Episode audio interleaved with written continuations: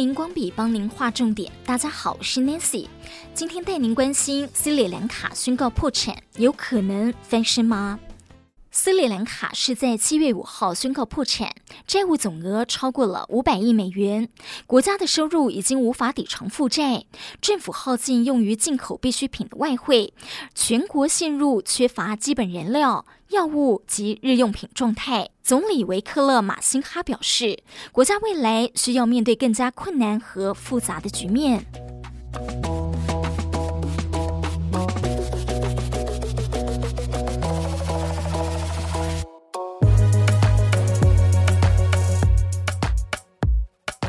BBC 在八号的新闻标题是 “Sri Lanka Crisis: Daily Heartbreak of Life in a Country Gone Bankrupt”，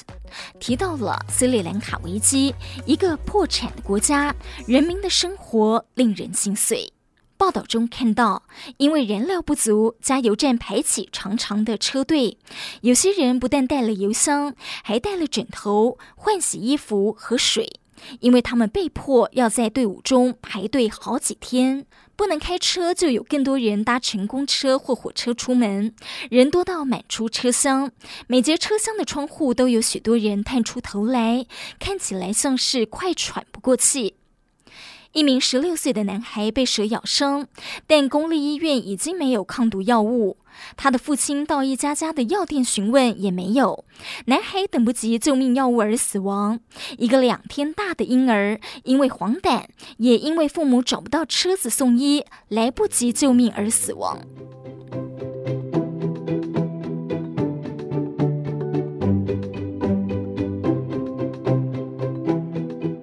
根据世界粮食计划署发布的评估报告，有超过六百万斯里兰卡人正失去粮食保障，不知道下一餐在哪里。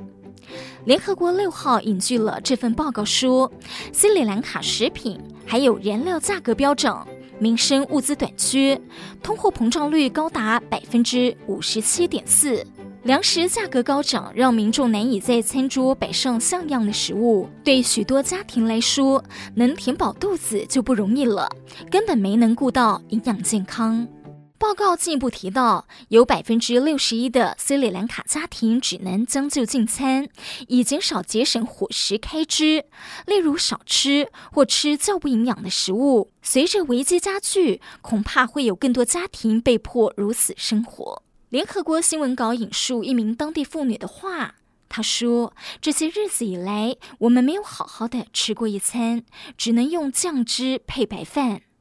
世界粮食计划署警告，营养不良尤其对孕妇及胎儿有更高的健康风险。世界粮食计划署已经在上个月发起了六千万美元紧急呼吁，希望能为大约三百万斯里兰卡人提供紧急食物及学校用餐，到今年的十二月。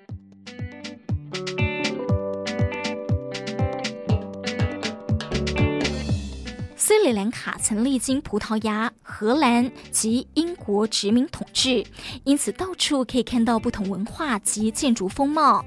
多元文化氛围强烈，以及美丽的海滨，长期佛教文化的熏陶，让当地拥有许多古城风韵及迷人的文化遗产，带进不少观光财。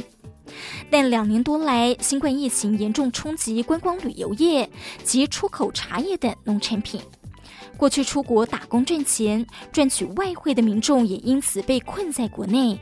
香港联营媒体分析，除了以上原因，再加上政府领导不力、贪污腐败、大型建设外债不断增加的情况之下，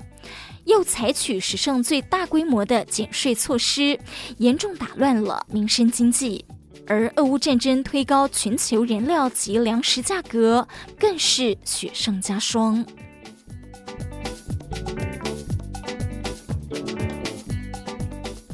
而其实，斯里兰卡不是第一个宣布破产的国家，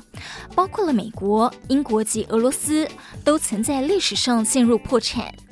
希腊在二零零八年宣告破产，